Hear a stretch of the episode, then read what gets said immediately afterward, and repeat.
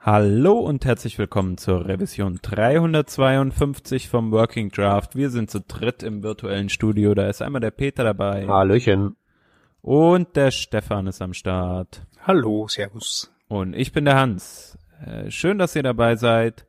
Wir haben ein aktuelles Thema zum Aufhänger oder als Aufhänger genommen ähm, und möchten heute ein wenig über TypeScript sprechen und unsere Erfahrungen damit.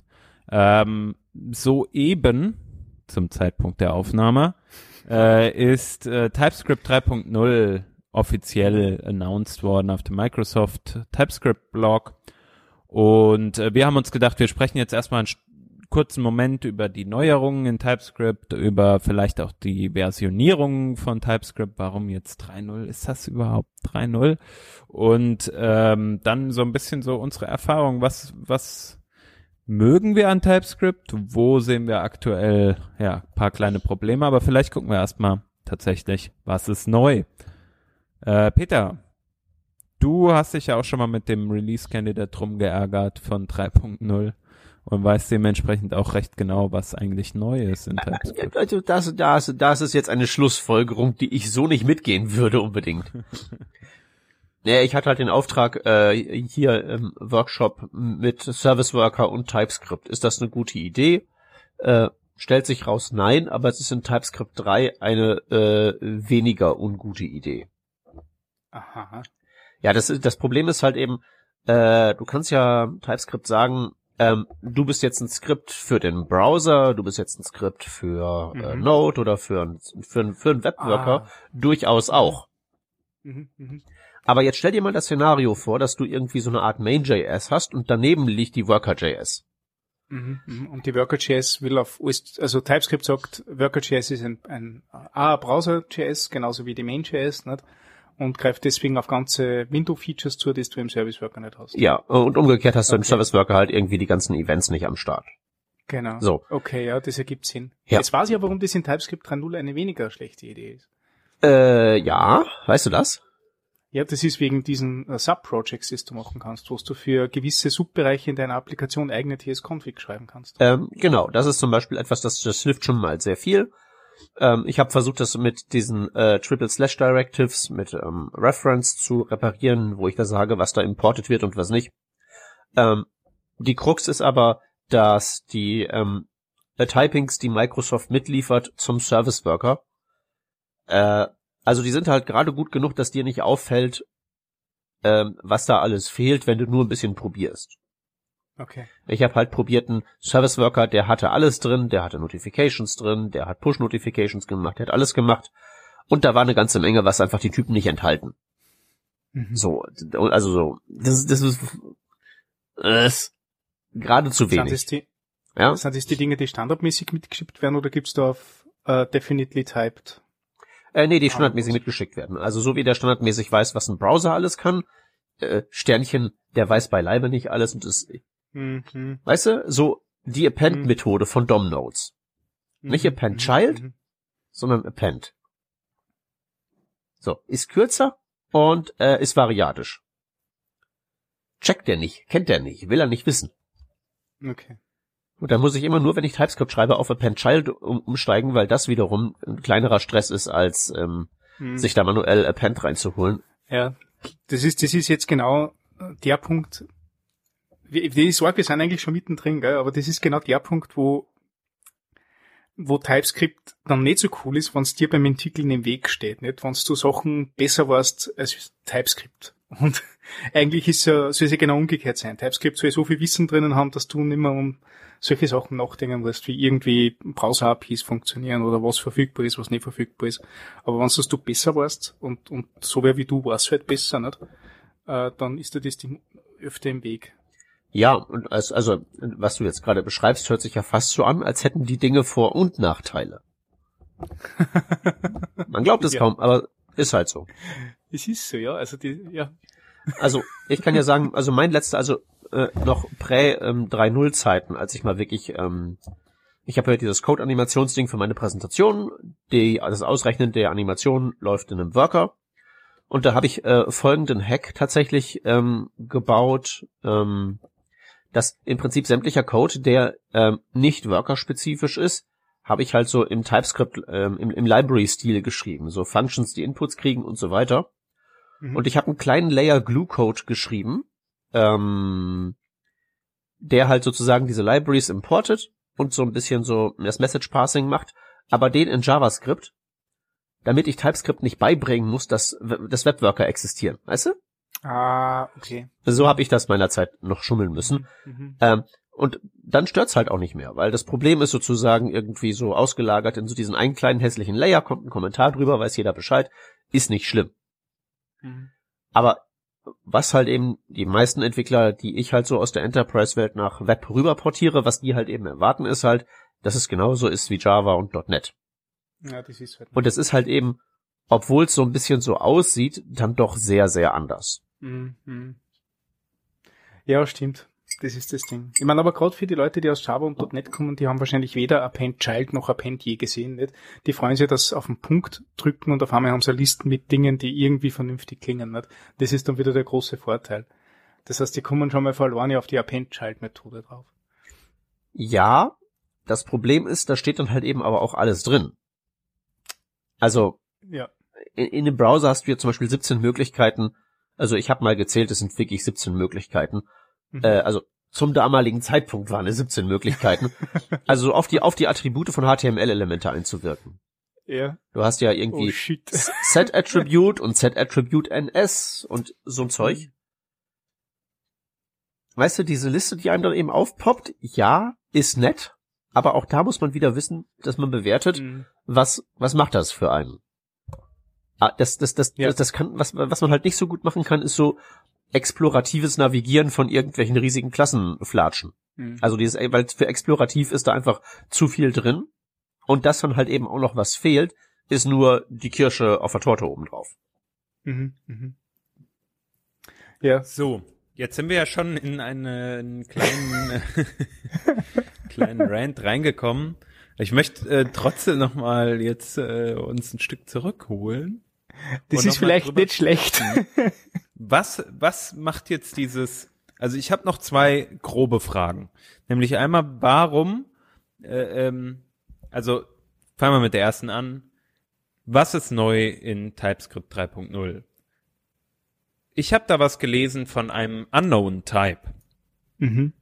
Was ist dieser Unknown Type? Kann, ist der sozusagen sowas wie, ähm, ja, eine Art Null, aber der Type kann irgendwann noch gesetzt werden? Ähm, nicht ganz. Es gibt ja ein TypeScript Any. Und Any Ja. ist so der Typ für, wie der Name schon sagt, ähm, geht alles. Für, ähm, weiß ich halt nicht, kann alles Mögliche sein.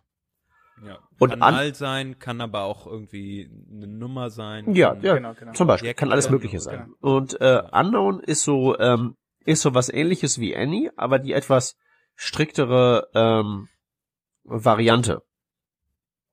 genau. In, also, Stefan, du weißt es genauer.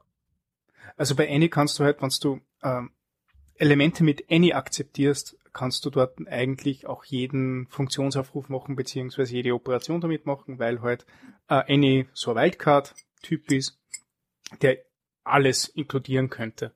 Und Anon ist ähnlich, kann auch alles inkludieren, aber Anon sagt, okay, ich weiß ja nicht, äh, welche Funktionen dort drinnen sind. Das ist ja unbekannt, deswegen kannst du dort gar nichts ausführen. Das Einzige, was du machen kannst, ist, dass du Dinge zum Beispiel einer Collection hinzufügst. Also äh, Unknown-Elemente können einer Collection hinzugefügt werden, die Any akzeptiert, zum Beispiel. Ähm, das ist gut für APIs, das du gestalten willst, wo du wirklich nicht weißt, was reinkommt, aber die irgendwie trotzdem funktionieren müssen.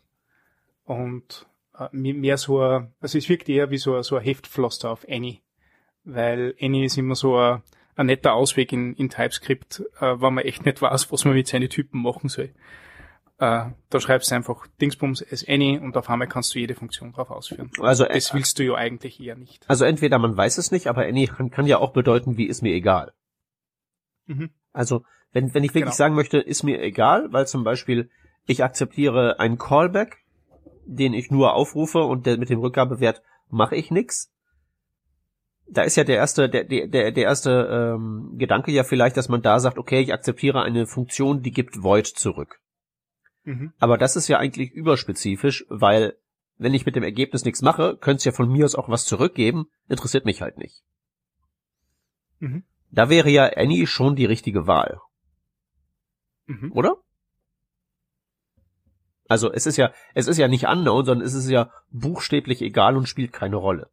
Ja. Also, ne, Annie ist nicht nur der Ausweg aus allem, sondern es ist halt eben auch so, wenn es mal nicht wichtig ist, dass man Ja. dann eine Option hat, das auszudrücken. Genau. Ja. Ja, und Unknown ist halt so ein Pflaster oben drüber, wobei man ja auch sagen muss, es gab ja schon andere Pflaster über Annie, wo zum Beispiel ja in den vergangenen Versionen mit so Strict Null Checks und ähnlichem, Mhm. ja, insgesamt alles so strikter geworden ist. Generell ähm, hört sich das jetzt so groß an, nach irgendwie ist es TypeScript Version 3.0, aber die 3.0 heißt nix, die zählen einfach monoton auf jede neue Version 0.1 drauf. Und jetzt ist es halt gerade zufällig 3.0. Das hat aber jetzt nicht zu heißen, dass es irgendwie jetzt so Ja. der große Breaking Change ist. Die machen kein ähm, Semver. Aha, also ich glaube, ich glaube, da hat es größere Breaking Changes gegeben in der Vergangenheit. 2.1 war so eine Version, 2.8 war so eine Version und die wo es zum vollwertigen JSX-Compiler worden sind, war so eine Version. Also die jetzige ist eigentlich relativ unaufregend, was das angeht. Ja, da hat sich dann meine zweite Frage nämlich erledigt. Also TypeScript 3.0 könnte auch 2.10 geheißen Genau. haben. Und Ja. man hat sich aber gedacht, äh, ja, wir haben ja theoretisch jede Minor Version einen, einen Breaking Change. Also halten wir uns erst recht nicht. Genau, also die, die, äh, die Entwickler. Ja. Erzeuger oder die Designer von TypeScript sagen ja, es ist, es ist äh, die Aufgabe von TypeScript, äh, mit jeder Version Breaking Changes hervorzurufen. Also sie wollen ja ein besseres, äh, äh, ein vielseitigeres, ein stärkeres äh, Typsystem schaffen. Also der Fokus liegt ja mittlerweile auch nicht mehr auf, auf Sprachfeatures. Das, das macht, das haben sie in der Vergangenheit gemacht. Mittlerweile sagen sie, na, alles was, was ECMAScript macht, ist gut für uns. Wir konzentrieren uns auf das Typsystem. Ähm, und das Typsystem soll immer vielseitiger und spannender und interessanter werden, äh, dass bei jedem Mal, wenn du äh, TypeScript-Version änderst, du davon ausgehen musst, dass Breaking Changes in deinem Code vorhanden sind, einfach nur weil das Typsystem besser worden ist. Und deswegen pfeifen die halt komplett auf semantische Versionierung, wo ja nur der, die, die, die Major-Versionsnummer äh, indiziert, dass das wirklich absolut nicht mehr kompatibel ist damit. Und je nachdem, wie du TypeScript verwendest, kann es kompatibel sein oder halt gar nicht kompatibel sein. Ja, das ist ja auch so ein schönes Feature von TypeScript. Keiner hat zwei Personen, TypeScript sieht gleich aus, weil Mhm. es ist ja, also notgedrungen, dadurch, dass es halt eben alles, alles unterstützen muss, was man in JavaScript ausdrücken kann, ist es ja wirklich, ähm, also kann es sehr, sehr strange werden. Und, und, und, und sehr, Ja. sehr meta werden. Einfach nur, weil man ja irgendwie sagen kann, hey, dieses Objekt hat diese und jene Felder, aber es kann auch noch beliebig andere haben, zum Beispiel. Ja. Ne? Und so diese, diese ähm, ja auch eingebauten so ähm, Hilfstypen, wie jetzt zum Beispiel Read-Only, wo ich einfach sagen kann, schiebe eine Objektdefinition rein und dadurch wird alles da drin Read-Only und sowas. Äh, Das, das layert das dann ja noch mehr und das ist dann doch schon ausgesprochen äh, spannend, was man da so alles drin Mhm. ausformulieren kann, wo der, ähm, wie gesagt, der geneigte Outsider gegebenenfalls gar nicht auf die Idee käme, dass als ein Typsystem, dass ein, dass ein statisches Typsystem, ein im Prinzip statisches Typsystem, das überhaupt hinkriegen kann. Mhm. Ja, ich, ich bezeichne TypeScript da immer gerne als, als dynamisch-statisches Typsystem. Äh, das Ding ist das, ähm, TypeScript hat selbst so viel Logik in seinem Typsystem, dass du äh, sehr dynamisch Typen erzeugen kannst, die nachher statisch auf den Code wirken, den du wirkst, äh, schreibst. Ja, okay. Bestes Beispiel sind eben diese, diese Mapped Types oder diese Conditional Types. Beim Conditional Type kannst du halt tatsächlich sagen, äh, je nachdem, was dort im Generic reinkommt, äh, mache ich die eine Sache oder die andere Sache. Und da kannst du halt echt, also das, das gibt seit Version 2.8, glaube ich, da kannst du halt echt weirden Shit machen. Ähm, wo du halt durchgehst und sagst, ja, ähm, angenommen, du schreibst ähm, ähm, einen, einen generischen Typen, dass du äh, äh, JSON Repräsentation von deinem JavaScript-Objekt hast, wo halt keine Funktionen äh, erlaubt sind, äh, das vielseitig verschachtelt sein kann. Dann kannst du das mit, mit diesem, ähm, mit diese Conditional Types machen, dass du sagst, okay, ist das jetzt was, was ich verstehe, wie, wie Number, Boolean oder String, gib genau das zurück, ansonsten schau, ist das eine Funktion, dann gib bitte undefined zurück, ansonsten schau, ist das vielleicht wieder Objekt, dann ruf mir bitte Servernummer auf, äh, und gehe über meine Properties so drüber, wie du, wie das du schon gemacht hast. Und bist du ein Array, dann bitte filter mal, glaube ich, alle undefined Werte aus dem Array aus. Nicht? Ähm, weil das halt in einem JSON, in einer JSON-Repräsentation vor dem, vor dem Objekt so ist nicht. Ähm, und äh, das sind, keine Ahnung, in, in Summe vielleicht 10 oder 15 Zeilen TypeScript-Typ-Annotation. Äh, aber mit dem hast du halt so einen generischen Typen, wo du halt jedes JavaScript-Objekt reinstecken kannst und du kriegst dann einen validen Typen raus, äh, mit dem du nachher weiterarbeiten kannst. Mhm. Und das ist halt super geil. Also das ist Next Level Shit. Ja, also ich, also das ist, das ist wirklich Next Level Shit, aber ich finde auch schon mit dem Baseline Shit, also kann man kann man sehr kann man sehr äh, effektiv sein. Also was ich halt ganz gerne habe, ist so als ähm, kleines Helferlein eine äh, eine, eine Typeguard Factory. Mhm. Also einfach eine Function, die ich den der, der ich einen Typparameter mitgebe äh, und eine äh, Function, die ein Boolean rausliefert. Mhm. Und die liefert mir zurück einen Typeguard. Mhm. Der also, wo dann also gesagt wird, wenn ich diese Funktion ausführe und dann kommt True zurück, ist das die Aussage, dieses Objekt, auf das dieser Check angewendet wird, ist vom Typ der Parameter, der ursprünglich reingefüttert wurde. Zirp, zirp. Also ist halt, ist halt, es ist halt ganz praktisch für so, ähm, wenn man jetzt so React Redux Zeug hat und man hat da diese ganzen Actions rumfliegen und ähm, die haben halt eben dann unterschiedliche Payloads mit unterschiedlichem, äh, mit unterschiedlicher Struktur, unterschiedlichen Typen.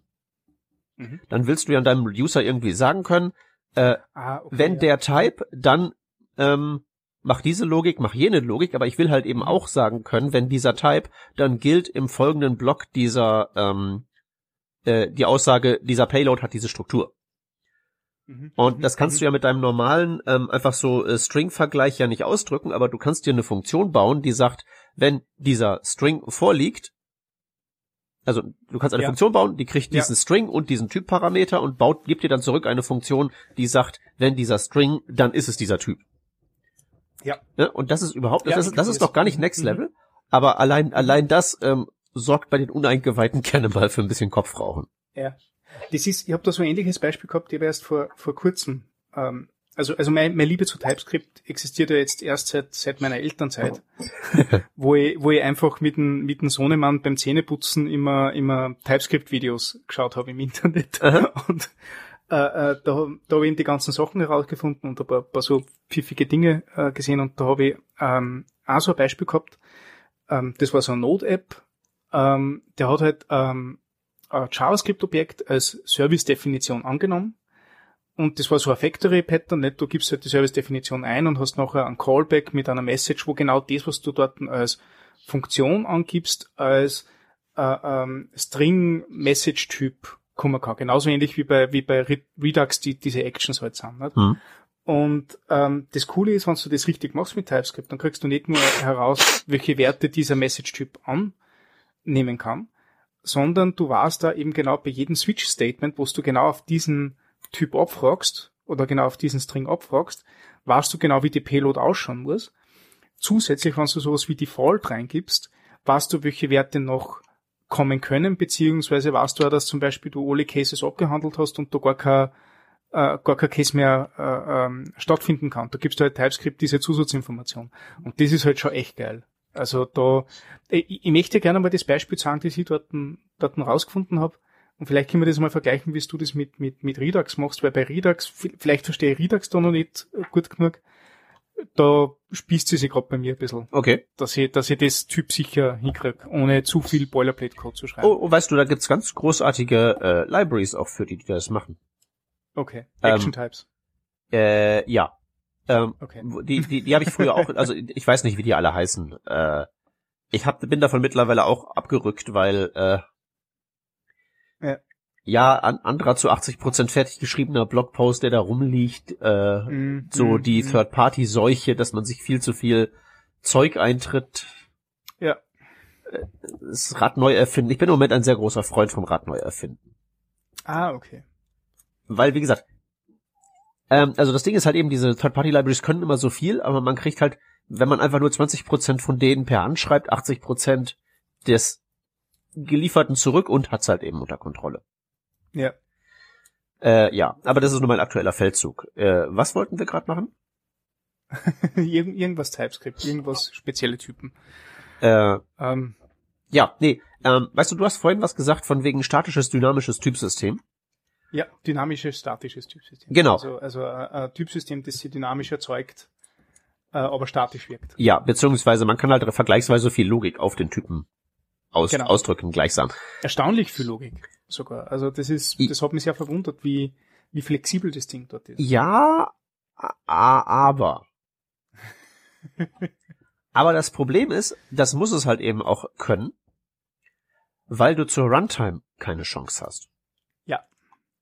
Ja. Äh, Und Ja. da, da Mhm. in, in das Kaninchenloch bin ich letztens mal abgestiegen. Ähm, da ist es tatsächlich so, dass die Leute äh, so TypeScript-Extensions irgendwie bauen. Also äh, TypeScript hat, glaube ich, wenn ich mich recht erinnere, so eine Plugin-API. Die Ja, kannst du aber nur ja. verwenden, wenn du äh, die TypeScript Library programmatisch benutzt mhm. und nicht mit der ts-config.json oder so. Mhm. Und die haben sich dann schon so sich Sachen über Sachen überlegt, wie man so Typinformationen als Metainformationen ins Output JavaScript reinschreiben kann. Ah, shit. Okay. Äh, also weil wenn du jetzt diese, diese zum Beispiel, also meine, meine, meine üblichen Kandidaten, mein Java, mein C Sharp hernimmst, da existieren die Typen halt eben auch zur Laufzeit. Mhm. Und das ist halt so ein bisschen das Ding, was mir jetzt fehlt. Oder ich bin zu doof, äh, weil ich eine Funktion bauen möchte, die, äh, kurz im Kopfkram, wie war's nochmal? Ähm, also man kennt ja, du kennst ja vielleicht das Partition von äh, Lodash. Mhm. Ne? Gibst äh, ein Array von Werten rein, kriegst, kriegst zwei Arrays raus. In dem einen liegen die Werte, für die äh, eine Funktion true zurückgegeben hat, im anderen liegen die, wo die Funktion false zurückgegeben hat. Mhm. So. Ich will aber jetzt, dass ich äh, in mein Partition reingeben kann, eine Funktion, die gibt zurück 01234. Und dann will ich auch äh, ein Array mit vier Unterarrays als Output haben, wo dann die Elemente jeweils reinsortiert sind. Mhm. So, das mit JavaScript zu schreiben, ist vergleichsweise trivial. Ja. Aber drück das mal in Typen aus. Ha. Ja, da helfen dir aber wahrscheinlich diese Conditional Types. Äh, ist das so? Ja, die Conditional Types kannst du nämlich genau sagen, okay, wenn, wenn das reinkommt, muss das nachher so rausschauen, nicht? Ansonsten schaut so aus. Und da kannst du, kannst du verschachtelte Conditional Types machen. Also das kann ich dann ja aber auch einfach durch Überladen hinkriegen, oder? Mm, kriegst du das doch überladen hin? Weil die Sache ist ja die, ähm, der, äh, der, Ja, der, der Rückgabetyp meiner, der Rückgabetyp meiner ja. Funktion ist ja abhängig von dem äh, Typ der Input-Funktion. Ob die jetzt, wenn, Ja. wenn die jetzt 012 rausgibt, dann gibt's als, Aus, als Ausgabetyp ein Array mit drei Werten. Mhm. Gibt sie 01234 raus, ist der Ausgabetyp ein Array mit vier Werten. Mhm. Ne? Das heißt, man könnte ja theoretisch einfach schreiben, wenn diese Funktion Partition aufgerufen wird, mit als Input einer Funktion, die 012 rausgibt, ist der Rückgabewert von Partition ein Array mit drei Elementen drin oder ein Tupel.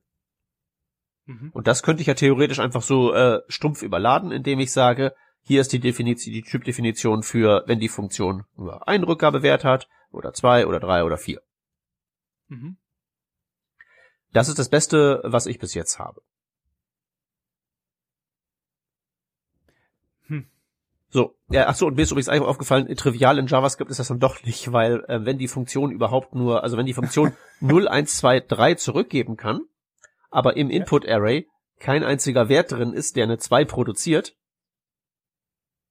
hast du ja ein Array mit einem Loch drin. Ja. Ist ja uncool, ist, ist ja uncool, kannst ja sagen, kann ich durch ein leeres Array stopfen, was aber, wenn dann der letzte Wert, den die Funktion zurückgeben kann, niemals aufgerufen wird. Dann hast du ein Ja. Loch am Ende und das kannst du halt nicht erkennen. Ja. Und dann habe ich mir da halt so ein Proxy gebaut, so dieses sch schräges Schrottteil, bla bla bla. Lange Rede, kurzer Sinn. Ja. Das wäre alles nicht nötig, Ah. wenn es die Typen zur Mhm. Runtime gäbe. Mhm. Dann könnte ich nämlich wirklich ein Array rausliefern, das eben maximal äh, n Elemente enthält. Muss ich halt Runtime-Type-Checks machen, ist kein Problem. Geht aber nicht. Hm. Ja, das klingt schon ein bisschen komplizierter. Ja, und meine Anforderung hört sich jetzt nicht so wahnwitzig an in meinen Ohren. Ich will ja, im Aber ich Prinzip, glaube ich glaub, dass, ich glaub trotzdem, dass du Conditional Types anschauen musst, weil Conditional Types ist ein bisschen mehr als wie überladen. äh, bei Conditional Types kannst du, du bei Überladen musst du, du alle, alle möglichen äh, ähm, alle möglichen äh, Ausgangs- und äh, äh, Eingangszustände abbilden können. Nicht? Genau. Das heißt, du schreibst wirklich für jeden State, schreibst das gleiche Nummer. Äh, und, und das kannst du mit Conditional Types sparen. Da kannst du es relativ dynamisch generieren. Da kannst du halt wirklich sagen, also gerade mit dem Fall, du willst halt dann nicht, wenn, wenn zwar nicht drinnen ist und du hast ein Loch drinnen, kannst halt du wirklich ein Array, äh, ein Array-Typ erzeugen, der das sicherstellt. Dann kannst Ja. du in deiner Funktion sagen, das muss sowas zurückgeben, nämlich eins, wo keine, keine Werte vorkommen können oder keine Löcher drinnen vorkommen können. Ja. Aber, Und dann kannst du in deinem Programmcode schon mal schauen, dass das ja wirklich passiert. aber mir geht's jetzt mehr so um die, um die Sache. Ich muss ja äh, aus, ich muss ja quasi aus dem Input-Typ, also ich habe, ich gebe ja in meinen Partition gebe ich ja eine Input-Funktion rein Mhm. und deren Rückgabetyp ist eine Union, zum Beispiel 012. Genau. Diese Union hat jetzt eine Größe 3 Mhm. und aus dieser Information, Unit hat eine Größe, äh, diese Union hat eine Größe 3, muss ich ja dann sozusagen die Länge des Output-Tupels irgendwie ausknuppern. ja, verstehe. das ist der Punkt. Ich muss wirklich Mhm. was ausrechnen. Mhm. So, und wie ich das dann ausformuliere, ob ich mir jetzt hier so bam, bam, bam 20 Zeilen überlade und irgendwann sage, jetzt reicht's aber auch, oder mir da was Kürzeres überlege, Mhm. das ist, das ist gar nicht aber so in das Problem. Aber, aber dann, ja, ähm, könnten aber vielleicht dann Mapped Types das Richtige sein, weil bei Mapped Types kannst du nämlich sagen, je nachdem, was der Generic angibt, kannst du dann für alle Dinge, für die, äh, ähm, also da kannst du wirklich so Loops erzeugen, äh, wo du dann jeden Key oder jeden Eindruck von deinem Union Type durchgehst. Äh, Keys von einer Union, Äh, äh, Keys vom Objekt oder, oder, ähm, Teile von deiner Union. okay. Ähm, aber, also kriege ich da auch die, die, die die Information raus, so viele Dinger, so viele Werte gibt's in der Union? Weil ich will ja nicht die Werte haben, ich will ja nicht ausdrücken können, das ist ein valider Wert, das ist kein valider Wert, sondern ich will ja wirklich haben, es gibt drei mögliche Werte. Ja. Ja, hey, ich glaube, dass das schwierig ist, wenn man sich das so über, über, übers Telefon uns ausdenken. Gerne, gerne. Ich schicke dir mal, ich, Ja. ich schick dir die, die, Ja. die Rohfassung Das meines wär Blogposts mal zu und dann kann, kannst du da ja mal drauf gucken. Ja, ja, sehr gern. Äh, ich ich gebe keine ETAs ab, weil im Moment bin ich eher so mit, mit Breifüttern und Windelwechseln beschäftigt. Äh, ja, Kennst du, du, äh, ja. mach dir bloß keinen Stress, als ob ich zu irgendwas käme. Ja, cool. Cool. so, dann, Hans, Äh, qualisierst du schon. Ja, ich habe äh, ich hab nämlich noch eine Sache zu dem Blogpost, den wir vorhin angesprochen haben, Neuigkeiten in, in, äh, Mhm. in TypeScript 3.0 und zwar arbeite ich ja auch relativ viel mit React, Peter, du ja auch. Ähm, und zwar gibt's ja jetzt einen Support für JS, für die JSX-Syntax, Mhm. ähm, dass Default Props dort Mhm. gece äh, gecheckt werden. Bedeutet also, wenn ich beispielsweise ein eine ähm, JSX-Komponente habe, hier in dem Beispiel wird die Greet genannt und die hat eine äh, Property Name und die ist als Default Prop definiert ähm, und somit ähm, äh, somit praktisch nicht notwendig, um sie auf einer ähm, auf einer Komponente, die man aufruft, zu äh, beschreiben beziehungsweise drauf zu setzen. Dann wird an dieser Stelle äh, sozusagen das äh, Attribut auch nicht gefordert, beziehungsweise der Compiler ähm, gibt eine Notice, wenn es notwendig ist, richtig? Ja. Und, und er versteht Prop-Types. Genau. Und er versteht Prop-Types, das heißt, wenn ich jetzt sage, okay, äh, Name muss vom Typ String sein äh, und ich gebe aber als Attribut ein, keine Ahnung, Array an oder eine, eine Nummer, dann wird die nicht gecastet, auch wenn das theoretisch funktionieren würde, sondern man bekommt einen Error und bekommt gesagt, hier, fix mal bitte den, den Type, den du da rübergibst. Hm. Mhm. Also das, was praktisch ähm, vorher äh, zur, Kom äh, zur Runtime gemacht wurde, beispielsweise von, von äh, React dann, wo dann ausgegeben wurde, hier, du verwendest hier an dieser Stelle ein völlig falsches, äh, einen völlig falschen Typ. Ähm, bitte fix das doch mal, stand dann in der Konsole, wird halt jetzt schon zur Compile-Zeit von TypeScript gemacht. Mhm. sofern die Typen bekannt sind. Ähm, das Ding, das Problem hast du, glaube ich, nicht gehabt, wenn du funktionale Komponenten verwendet hast, wo du in der Methodensignatur schon so Default-Werte angibst. Wo du sagst zum Beispiel, ähm, das ist mein const greet, ist gleich Klammer name ist gleich world, Klammer Pfeilchen. Ne? Und dann schreibst du dort eine JSX-Komponente, weil TypeScript halt seit Version 2.1 eine unglaublich gute Typinferenz hat. Also hat schon vorher gehabt, aber mit, mittlerweile ist die wirklich sehr, sehr gut, wo du eben sagst, ähm, je nachdem wie der Methodensignatur ist oder je nachdem wie deine, deine Werte schon sind, kann ich schon mit Typen herausfinden für dich, dass du die nicht schreiben musst. Also die Idee von TypeScript ist ja mittlerweile, dass du möglichst wenig TypeScript selber schreiben musst, sondern das alles der Compiler für dich schon checkt. Und da hast du halt, wenn du so Default-Werte in deiner Methodensignatur angibst, checkt das TypeScript relativ gut, weil ist normales JavaScript nicht, ist ECMAScript irgendwas, verstehe, kann eine Typinferenz machen, kann dir gleich im Vorhinein sagen, ob du dort jetzt das Property angeben musst oder nicht. Ähm, anders ist, wenn du diese Klassensyntax verwendest, weil dort äh, hast du ja diese, die Props hast du ja nicht irgendwo definiert in der Klassensyntax. Da hat TypeScript ein Generic gemacht, wo du sagen kannst, okay, so müssen die Props ausschauen, die ich reingib, ne? Äh, und dann hat es noch das Default Props äh, äh, Property gegeben, wo du dann noch ein paar Default-Werte setzen kannst. Und da hast du nicht wirklich eine Verbindung zueinander gehabt. Ähm, das waren halt Werte, die das Framework untereinander, also unter sich gelöst hat, aber nach außen hin rein auf API-Level, API-Level für deine Komponenten, hast es nicht gesehen und hast deswegen auch nicht inferieren können. Also TypeScript hat das auch deswegen nicht inferieren können.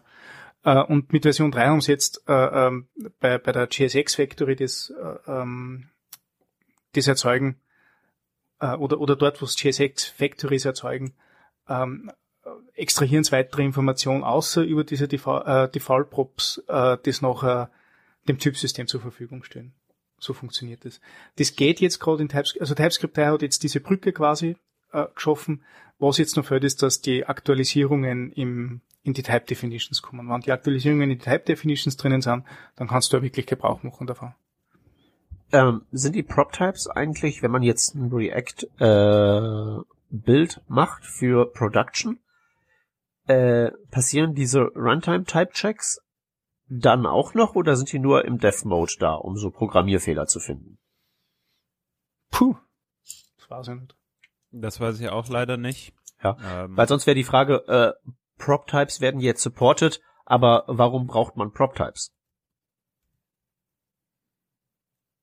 Ja, also das habe ich mir auch gefragt. Weil in Wirklichkeit, na, aber na ernsthaft. Also in Wirklichkeit, wenn ich TypeScript schreibe und eh schon äh, äh, Interfaces oder Types dafür mache, dass ich meine Props dort äh, über die Generics angebe, nicht? dann fühle ich mich eh schon typsicher genug. Es, ich brauche halt irgendeinen Benefit zur Laufzeit und wenn das in Production wegfällt, dann habe ich den ja auch nicht mehr dort. Ne?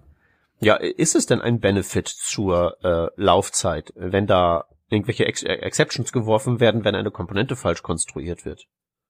Weil Ja, ich meine, zu, zur Laufzeit hast du ja sozusagen den, den JavaScript-Bonus vom Ja. Typsystem nach dem Motto YOLO, wahrscheinlich geht's gut. Was es ja meistens auch tut. Ne, tust, tust, du, Mhm. tu- tust du den String 5 rein, wo die Zahl 5 erwartet wird, die Wahrscheinlichkeit, dass das irgendwie das Richtige macht, ist ja gegeben. Mhm. Mhm. Ja. Mhm. Also generell hatte ich letztens mal, ne, also erstmal, ähm, äh, ja, schönes Feature. Eine Extrawurst, die jetzt äh, Types TypeScript in seine Sprache hineinbrät, zum Wohle von, von React. Ja. Was ja jetzt nicht nur eine Library ist, sondern auch noch so seine eigene äh, komische Syntax mit sich bringt. Mhm. Mhm. Ich habe mich letztens gefragt, ob wir, äh, ob wir 2022 hier sitzen werden und äh, diese JSX-Syntax so ein bisschen das Coffee-Script unserer Zeit dann sein wird. Ja. Äh, Also, ich hab, ich hab, ja, Ja. ich hab da am Anfang habe ich auch ganz, ganz, ganz eine starke Ansicht gehabt dazu, wo ich mir gesagt habe, eigentlich darfst du das nicht so weit einbringen in irgendwas für dein Ökosystem. Das ist sehr spezifisch. Das ist sehr, sehr, äh, ähm, das wirklich nur für den einen Use Case halt für React und solche Sachen. Wobei ich mittlerweile ja sehe, dass JSX ja ähm, woanders auch verwendet wird, die nicht auf React aufbauen. Also das Dojo gibt's immer noch, ne? Mhm. Dojo versteht JSX, hat halt einen eigenen JSX, äh, eigene JSX Factory. Äh, oder, ähm, ja, Mhm. hast so nicht. Also diese Funktion, wo diese Elemente noch erzeugt werden. Äh, ähm, View kann JSX verwenden. Und du hast im View dann auch ähm, einen anderen VDOM-Parser, nämlich den vom View, der, der das Ding versteht. Ja, ja, Äh, du, dann hast du das in React. alles React klar. Das heißt, mit, mittlerweile wird das schon sehr, also mittlerweile ist das sehr, sehr weit verbreitet und, und wird sehr, sehr, sehr, sehr vielseitig und sehr oft verwendet und kompiliert ja wirklich sehr, sehr sauber runter auf JavaScript. Das ist ja das. Alles also der aber Weg von JSX runter ist ja sehr, sehr minimal. Hm? Und das war dann der Punkt, wo ich mir gedacht habe, okay, also eigentlich hätte ich mir gedacht, um Gottes Willen, was macht's hier da? Jetzt, wo ich aber sehe, dass das, dass das so flexibel sein kann, habe ich auf einmal ja nicht mehr die, diese große Scheu davon. Also jetzt natürlich schöner gefunden, wenn das irgendwie über Tech Template Literal oder so äh, gegangen war, aber ich verstehe auch, warum das so gemacht wird. Ja, aber pass Ähm, auf, alles, was du gesagt hast, kann man doch genauso gut auf CoffeeScript anwenden. Jedes von deinen Argumenten leider. zieht auch dafür und es ist mehr oder Leider. minder das gleiche, nämlich eine mm, mehr oder minder proprietäre Erweiterung der Sprache, die sich halt irgendwer mal ausgedacht hat. Das ist aber TypeScript da, ne? Äh, ja, ja, ähm, ich finde ich ja besonders schön, dass sie so die ganzen Reversed Keywords von ECMAScript verwenden. Bin ja, Ja. mal gespannt, wie das eines Tages ausgeht. Ja. ja. Da haben sie ja ein paar Probleme schon gehabt. Äh, ja, also das Ding ist das, ähm, ich sehe es jetzt in einem Kontext wie TypeScript, finde ich es voll okay. Warum? Weil TypeScript selber genau das gleiche ist. Wie du sagst, das ist ein, Superset auf JavaScript, eine Sprache, die sich halt irgendwer ausgedacht hat, nicht? Äh, Und mein Gott, ja, äh, TypeScript kompiliert genauso schön runter auf JavaScript, weil es halt einfach im, im besten Fall nicht der Typ wegradieren ist und dann ist das gleiche da, wie du geschrieben hast. Ne? Ähm, beziehungsweise hast du halt so ein halbes Bubble, dass du das Ganze in, in Browser ausführbaren äh, Code übersetzt. Ist okay. Und JSX ist genau das gleiche dann. Also der JSX-Layer auf JavaScript ja, ist ja sehr, sehr dünn. Und da muss ich aber ganz ehrlich sagen, da habe ich das lieber in einem Tool wie eben TypeScript, das ich einfach, also das Einzige, was noch fehlt in TypeScript, ist ein Bundling-Mechanismus. Dann ist das Ding komplett. Dann brauchst du da nichts mehr. Ja. Da brauchst du kein, kein, kein Bubble, kein Webpack, ja, vielleicht ein Web, na, auch nicht. Wozu, ne? Äh, Und, und, ja, Ist- Ich habe mich letztens in, in Parcel reingefressen. Ja, Parcel ist cool. Es, es ist total toll, aber es gibt auch total viel, wo ich sofort einsehe, ja, das kriegst du nicht hin, da holen wir erstmal Webpack Ja. für raus. Ja, ja, zum Beispiel ähm, Autocompletion von CSS-Klassen in React im Type- TypeScript. Äh, okay. geht überhaupt nicht. Ja, oder zum Beispiel mit dem Service Worker bin ich mit Parcel, äh, ah, okay. also weil der ja sämtliche Ressourcen auch, auch, auch name mangelt, Ja. ist ja allein schon, ich will jetzt kontrolliert ausdrücken, was hier jetzt zu pre-cachen ist und was nicht, Mhm. äh, ge- geht nicht ohne größeren Aufwand. Also Parcel ist sehr, Mhm. sehr cool, aber nur allein daran, was dieses Parcel halt eben alles kann und was Webpack alles kann und dass wir trotzdem noch drüber schimpfen. Also, da fehlt nur noch ein Bundler, das, das wollte ich damit sagen. Ja. Also ansonsten ist man Ja. halt wirklich nur für den, für den Normalfall echt mit Parcel gut, gut gerüstet. Also sagt man so, Ja, hier- Pa- Parsley ist ein, ein super Ausgangsding. Wenn du, wenn du einmal starten willst und einmal ohne, ohne, ohne Kopfzerbrechen Bundles erzeugen willst, Production Ready Bundles erzeugen willst, bitte nimm das Ding. Das ist super. Wenn du irgendwann einmal in spezielle Sachen abdriftest, dann kannst du immer noch Webpack anfangen. Aber ich glaube, dass Mhm. du de, äh, zum, zum Losstarten und zum, zum, zum Anfangen kommst du sehr, sehr weit. ja, ja, ja, das ist total großartig. Also wenn man halt nicht so Ausschlusskriterien hat, wie ich mache jetzt hier, ich stricke meinen eigenen Service Worker. Ja. Ja. Wenn man wirklich nur sagt, ich will jetzt meine 0815 React äh, Beispiel App bauen, bam, bam, bam, Hm. gibt nichts Besseres. Mhm. Ja. Ja, cool. Jetzt sind wir ein bisschen abgedriftet, gell? Ja, äh, was, was jetzt gut, Parsley Was jetzt, glaube ich, das, das JSX und TypeScript-Konzert noch nicht kann, ist, dass ich mir eine, eine, eine ähm, React-Komponente definiere. Ich definiere mir die React-Komponente foo. Mhm. Und ich will sagen, in foo dürfen nur bar, darf nur die Komponente bar drin vorkommen. ähm, dass du die Children restrictest, ne? Ja, ich glaube, das Mhm. ist schon eine ewig lang existierende Forderung und auch in 3.0 noch nicht drin, ne? Ja, das kann sein. Weil wa- was jetzt, was ja das, was ja ähm, React tatsächlich macht, ist ja, im Development-Modus ähm, Errors raushauen, wenn man irgendwie, weiß ich nicht, Ps in Select reinkloppt oder so. Mhm. Ah, aber das sollte ja meines meines Erachtens sollte das so ein TypeScript auch äh, zur Compile-Zeit, zur Autorenzeit Ja. Ja. hinkriegen. Ja, da hast du recht. Ja. Na ja.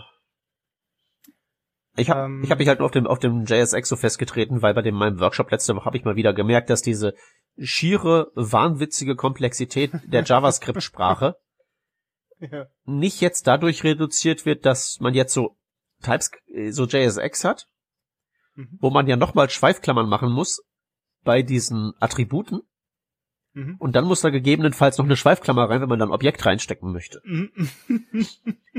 Also es ist es ist äh, die- dieses die Syntax von von von JavaScript und dann noch TypeScript on top und dann noch JSX on top. Ich, ich habe mir ja, mein, Syn- Ja. meinen eigenen Syntax-Highlighter gebaut für meine Code-Animation. Das ist Wahnsinn. Und es ist halt auch echt zunehmend so, dass die Leute ähm, mich darum bitten, gibt es irgendwo eine Syntaxreferenz, wann was welche Bedeutung hat. Ja. Und ich deswegen nur so, äh, ist es das wert, dieses JSX. Daher kam Mhm, dieser Gedanke. Mhm. Ja. Naja. Nein, ich versteh's. Nein, ich versteh's. Ich verstehe halt auch, warum das Leute gut finden, weil nachdem halt JSX wirklich auch nur, nur ähm, ein Syntax-Superset auf JavaScript ist, hast halt du halt unglaublich viel Benefits, wenn du Tooling machst und solche Sachen. Nicht? Also das, dass das TypeScript so gut funktioniert mit JSX, das liegt ja auch nur daran, weil du halt nicht das in irgendwelche Template-Tags oder in irgendeiner eigenen Template-Sprache oder sonst irgendwas versteckt hast Das ist richtig. sondern das ist halt wirklich eins zu eins syntaktisch auf JavaScript zu übersetzen. Und das ist halt cool. Also das ist, da war ich, also ich, ich habe mir lang gestreibt und ich war lang wirklich so, so abweisend bei, bei diesem ganzen JSX-Thema, auch bei TypeScript, habe ich mich lang gesträubt davon. Aber so in Kombi ist das halt einfach wirklich nett. Hm. Und da gefällt's mir halt richtig, richtig gut. Und vor allem auch das TypeScript mittlerweile halt so, äh, also was halt wirklich bei TypeScript das Schönste ist gerade im Moment ist, dass die Typinferenz so gut funktioniert, dass du selber sehr, sehr wenig TypeScript schreiben musst. Und du trotzdem voll viel rauskriegst. Also, das ist halt, das ist halt der echt coole Benefit von dem Ding. Ja, und, und, und Du kannst ja natürlich in, in super komplexe Typen ergehen, wenn du es brauchst, aber für die Standard-Cases hast du entweder gute vordefinierte Types, in definitely typed, äh, oder die Typinferenz macht alles, was du irgendwie brauchst. Ja, im Idealfall ist das alles so. Ähm, also was ich aber noch wichtiger jetzt für den Erfolg von TypeScript erachte tatsächlich, ist ähm, äh, so der, der Any-Exit. Wenn, wenn du was nicht weißt oder zu doof bist, es auszudrücken oder oder oder, ist es sehr einfach, einfach zu sagen, ah fuck it, passt schon. Mhm. Und da- das, dieses, dieses Graduelle ist wirklich das. Also da, da, da spielt halt mehreres rein, da spielt die Typinferenz rein. Ich will halt nicht wie so ein Barbaren jede Variable dran schreiben müssen, was für ein Typ die hat, wenn das Ding das auch selber rausfinden kann.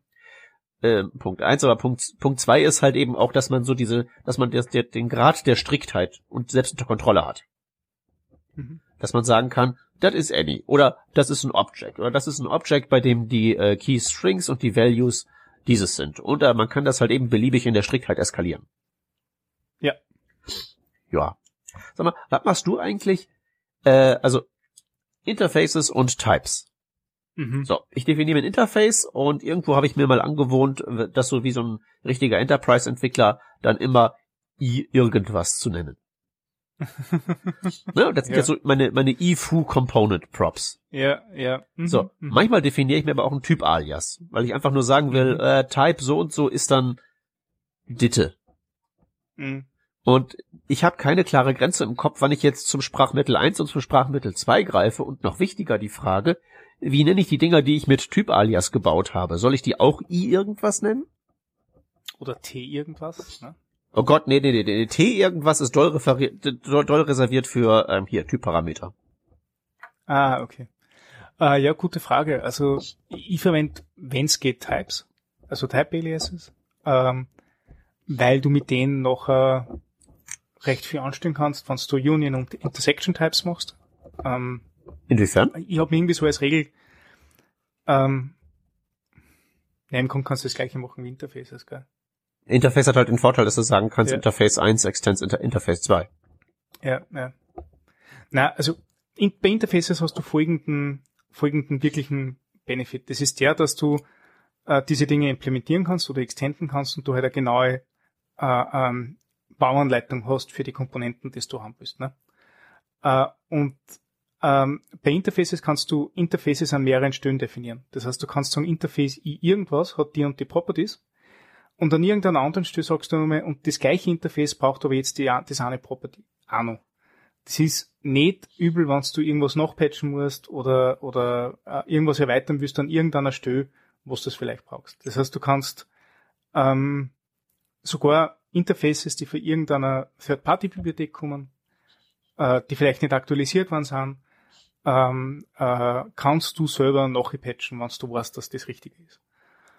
Und wenn du das implementierst, muss das Ding halt wirklich genau das implementieren, was dort ist. Und das ist das einzige, wo Interfaces verwende, ansonsten mit Hype-Aliases, weil die Unterschiede sind nicht so arg. Ja. Ist, äh, ist, ist das Ähm, mit dem Inter Interface-Patchen überhaupt eine gute Idee? Äh, als Notlösung. Weil immer wenn ich das, wenn, wenn ich so mich durch Typdefinitionen durchgrabe und die machen das, ist, Mhm. geht mir das so wie bei fremder Leute CSS, das nicht irgendwie mit BAM oder was ähnlich so eine Form gestrickt ist. Mhm. Ich sehe was, ich, ich sehe was du tust, aber mangels Kontext weiß ich nicht, was der Effekt davon ist. Mhm. Okay. Also, ja. Ist halt das Problem, ist halt riesig komplex, kann man beides machen, ist beides irgendwie drin, ja. Mhm. Ich schreibe ich schreibe halt auch nie. Klassen, also so, wenn ich nicht von irgendwie externen Mächten Ah. gezwungen werde, schreibe ich nie Kla eine Class. Äh, deswegen habe ich auch nie dieses, dieses Implementierungsteil, weil das ist, ich, für alles, was ich mache, habe ich halt immer so, Funktion ist die billigste Lösung, mit der ich durchkomme, okay, Mhm. ab dafür. Das stimmt, ja. Also gerade Äh, in meinem, jetzt- ja, bitte. Ich ich habe jetzt gerade einen Artikel geschickt, den verlinken wir in die Shownotes, der ähm, die, die Unterschiede zwischen Type Alias und Interface sehr gut äh, äh, ansagt. Äh, und der sagt halt auch, also es gibt ja Union Types, nicht? Wo du halt sagst, okay, das ähm, ähm, was macht Union Type nochmal geschwind? Na, Union Type ist Äh, ist, ist, ist, ist die, äh, das ist, und das haben, ne? Na, ist, ist die Schnittmenge. ist, genau. ist, ist die heißt, Schnittmenge der, geme also ist, ist die gemeinsame Funktionalität von Ja, gegebenen genau. Typen. Genau, genau, genau, genau. Ne? Genau. Also, entweder Union Type, Union Type ist also ja. nicht, nicht die Gesamtheit der Funktionalität beider Typen, wie man das bei Union erwarten Genau. würde. Na, genau, das ist nämlich äh, ähm, Mengenlehre und nicht das andere. Ne? Also das heißt, du, du musst ja jeden Typ dir als, als Menge vorstellen und dann kannst du mit TypeScript halt äh, so Kreise rund um deine Einheiten ziehen und hast halt eine neue Menge. Nicht? Und der Union-Type sagt nur, dass du halt zwei Mengen hast, dass du Union für zwei Mengen machst. Ja, genau. Irgendwie Das, so das ist eine sehr schöne Erklärung. Danke, die Ja. klaue ich mir. Sehr, sehr gern. und kommt nicht von mir. und deswegen ist der Intersection Type ja ähm, der, der sagt, was sagt Intersection? Intersection Type ist der, der sagt, du musst alles drinnen haben, weil du halt äh, äh, zwei konkrete Mengen hast. Ja. Genau. Und der sagt halt, ja, du kannst halt nicht vom Typ extenden, der irgendwo einen Union Type drinnen hat, weil du halt nicht weißt, welche Werte jetzt konkret da sein müssen. Bei Union Type kann entweder das eine drinnen sein oder das andere drinnen sein. Also beides ist okay. Ja. Entweder das findet statt oder das andere findet statt. Also entweder bei, beim Union Type von 1 oder 2, entweder das ist 1 oder das ist 2. Darum kannst du von solchen Typen nicht extenden, weil halt die Klasse, von der du extended, nachher nicht weiß, was implementieren soll, weil sie ja, na, weil sie ambivalent ist. Ja, okay. Und ähm, das ist halt ein großer Unterschied, wenn du Interfaces machst. Bei Interfaces kannst du ja nicht sagen, äh, so wie du Interface deklarierst, du kannst zwar äh, Interface als Union-Type verwenden, aber du kannst nicht Interface irgendwas sagen und das Ding hat einen Union-Type. Also Ja. du kannst nicht in einem Interface sagen, das ist das eine oder das andere. Beim Interface muss immer konkret sein. Und darum solltest du Interfaces verwenden, wenn du eben Verklassen extenden willst und solche Sachen, wo du sicher sein willst, dass nicht sowas vorkommt. Im Normalfall machst du solche Union-Types eh nicht. Oft. Ja, Was me halt meistens, meistens, meistens, meistens mache ich sie ja sozusagen, wenn ich eine Funktion habe, die was akzeptiert und, Genau, ne, genau. Genau. Und dann was anderes zurückgehen muss. Oder, genau. oder ein, ein Union-Type ist sozusagen ein, äh, ein, ein, ein, ein Genau. Input-Typ, schwerpunktmäßig. Genau, genau. Mhm. Und, und Interfaces sind halt dann gut, wenn du wirklich sagst, hey, das sind API-Definition, die sind konkreter so, da will ich nicht, dass ich die irgendwie ändern. Ich kann zwar Interfaces extenden, ich kann, also, äh, Interfaces verändern werden, Interfaces extenden lassen und solche Sachen. Aber du hast immer wieder, also du hast zu jedem Zeitpunkt, wenn du das Interface angreifst, greifst, weißt du konkret, was vorhanden sein soll. Und das kannst du halt bei Types nicht immer sagen. Ja, Und das ist, glaube ich, dieser eine Key-Punkt, der unterschiedlich ist. ja. Das heißt, weil ich ja persönlich sowieso nur Klassen schreibe, wenn ich gezwungen werde Types. und ich nie ähm, irgendwie Implements Interface, also glaube ich noch nie geschrieben habe außerhalb von irgendwie Demos, Mhm. kann ich ja einfach ähm, Interface in die Menge der Sprachkonstrukte reintun, die ich ignoriere und einfach nie Ja, benutze. genau. Ähm, ganz genau. Also ich glaube, dass meine, meine persönliche Meinung, das bin aber, weiß ich nicht, ob das wirklich so ist. Also TypeScript hat ja so einen Wandel gemacht, dass am Anfang war es ja, ähm, ähm, am Anfang war es ja JavaScript für Leute, die von Java kommen. Ja. Wirklich so als, als Gateway Drug. Ein bisschen. Und das hat sich ja massiv geändert. Mittlerweile sagen, Sprachfeatures machen wir überhaupt nicht. Wir machen ein Typsystem. Äh, Sprachfeatures machen eh andere für uns. Es ist besser, wenn wir sie raushalten aus Sprachfeatures, weil äh, äh, die ändern sich sowieso alle Zeit lang nicht, da können wir sowieso nicht mit. Äh, und in Wirklichkeit haben sie jetzt Probleme, weil halt viele Sachen dann einmal so proposed worden sind, sie haben es dann implementiert in ihren Compiler, dann haben sie sie geändert, deswegen nehmen sie auch nur bei Stage 3 Proposals, das wirklich umsetzen, da haben sie jetzt gerade mit die Decorators ein riesen, ein Riesenthema. Ja. Äh, und genau deswegen halten sie sich da sehr, sehr bewusst zurück, konzentrieren sich aufs äh, Type-System und ich glaube, dass dieses Interface-Keyword und das Interface-Verhalten genauso wie Sachen wie, wie Namespace und äh, ähm, Enums vielleicht auch sogar, wobei Enums vertrage ich noch ganz gut, die kommen halt aus dieser Anfangszeit. Die kommen halt aus dieser Zeit, wo TypeScript halt so, so attraktiv wie möglich für sie Java-Developer sein wird und, Ja. und Java-Developer sein wird. Wo halt aber Java-Developer nie verstanden haben, dass sie eigentlich mit einer protestlichen Programmiersprache arbeiten, die eigentlich eh nicht viel kann, wo du sehr restriktiv bist in dem, was du machst. Äh, Dafür großer, großer Vorteil, jeder kann Java-Code lesen, weil das ist halt einfach, ja, te- teilweise sehr stupide, ne, was da passiert. Naja, es ist, ja nun, auch, sagen wir so, stupide ist jetzt ein bisschen gemein. Es ist ja tatsächlich äh, schon äh, wohl überlegt so designt worden, dass es halt, äh, Eh. also da, da war ja so, äh, Familia war ja so eine der Designleitlinien auch. Ja. Ja. Nee, aber, also, äh, ich spiele halt immer mal wieder so, wenn ich eine lange Zugfahrt habe, spiele ich halt eben mit Rust rum. Und das ist halt so, das, das ist halt ja, äh, das ist ja auch ein schöner, äh, was ein Typsystem alles leisten kann, Realitätscheck. Mhm. Ja, andere Spiele mit Haskell rum, hat ja den gleichen Effekt. Mhm. Nur, Mhm. dass man halt auch da wieder sieht, dass sowas wie äh, statisches Typsystem oder dynamisches Typsystem keine binäre Angelegenheit ist. Ja, absolut. Also, also, äh, ähm, ja, also ich, ich finde es ich find's unglaublich spannend, was da, ähm, was da alles möglich ist. Also ich habe, ich verlinke vielleicht noch für die Shownotes, ich habe, äh, nachdem ich mit meinem Sohn das Ganze gelernt habe, beim Zähneputzen, nicht, äh, habe ich einen Vortrag beim Technologieblauschall gehalten in Linz, ähm, wo ich über solche solche Eigenheiten, die ich herausgefunden habe, äh, äh, gesprochen habe. Die, das Technologiebransche-Publikum besteht hauptsächlich aus Java und, und äh, .NET-Entwicklern, nicht? Äh, und die haben halt immer TypeScript verwendet, weil es halt, ja, auch gut Typen und Klassen und ist, ist, ist nett für mich, äh, finde ich mit drinnen wieder, kann ich verwenden. Und ich habe halt ein paar so Sachen einmal herzeigt, die eigentlich damit möglich sind und da Sachen, die halt auch bewusst anders sind für, für andere Hochsprachen, einfach nur weil ähm, JavaScript drunter halt so ist. Und das auch okay ist, dass JavaScript so, so ist. Zum Beispiel, dass Void ähm, einen Wert zurückgibt, nämlich undefined. Immer. Ja, Wenn du, wenn du eine Void-Funktion hast, gibt die immer undefined zurück. Warum? Weil JavaScript halt immer was zurückgibt. Nämlich undefined. Drum muss auch Void was zurückgeben. Ja, also Ähm. auch auch das das Void ist ja ist dann doch als Seltsamkeit on top äh, enthält ja nicht einen Wert, sondern ist ja tatsächlich sogar ein äh, äh, ein Typ, der zwei Werte enthalten kann. Null fällt da Genau. ja auch drunter. Ja, genau, genau. Stimmt, ja. Das ist ja auch noch geil. Aber da, da war es vielleicht interessant, ob man nachher nicht diesen Unknown-Typ als Rückgabewert verwendet hat. Müsste eigentlich funktionieren, weil, weil Undefined ist ja ein Unknown drinnen. Also wenn ich, wenn ich nichts zurückgebe, müsste halt eigentlich Ah, weiß ich nicht, habe ich noch nicht ausprobiert. Nee, nee, also ich glaube, dass, ähm, also ich glaube auch Unknown ist mehr so ein, äh, also wie gesagt, mein, mein äh, nee, Punkt. Ich habe damit noch nicht rumgespielt, deswegen kann ich darüber nichts Ja. Intelligentes sagen, habe ich Ja. gerade beschlossen. Ja, ja, ich habe genau das gleiche beschlossen. Gut. Okay. Jo. Na, aber ich glaube, wir, verlinken einmal den Vortrag. Ähm, ähm, ich, mir mir hat's total viel Spaß gemacht, weil ich habe seit einem Jahr endlich wieder mal einen Vortrag gehalten und, und dann zu einem Thema, wo ich mich gerade so richtig eingetigert habe, was mir richtig, richtig gefallen hat. Ähm, vielleicht ist was Interessantes dabei. Auf jeden Fall gibt's dort Links zu ein paar Beispielen, die mit Conditional Types arbeiten und den, schaut euch den Shit einmal an. Ich glaube, dass das wirklich viel Probleme löst für die Sachen, auf das du stoßt. Ja. Wird dadurch nicht einfacher, muss man auch ganz ehrlich sagen. Also es wird halt auch schon, schon entsprechend kompliziert, was du dort aufpasst und auch nicht sehr leserlich. Also das ist halt Generic Voodoo äh, mit, mit Inline, If-Else-Geschichten und so weiter. Nicht? Also dieser, Ja.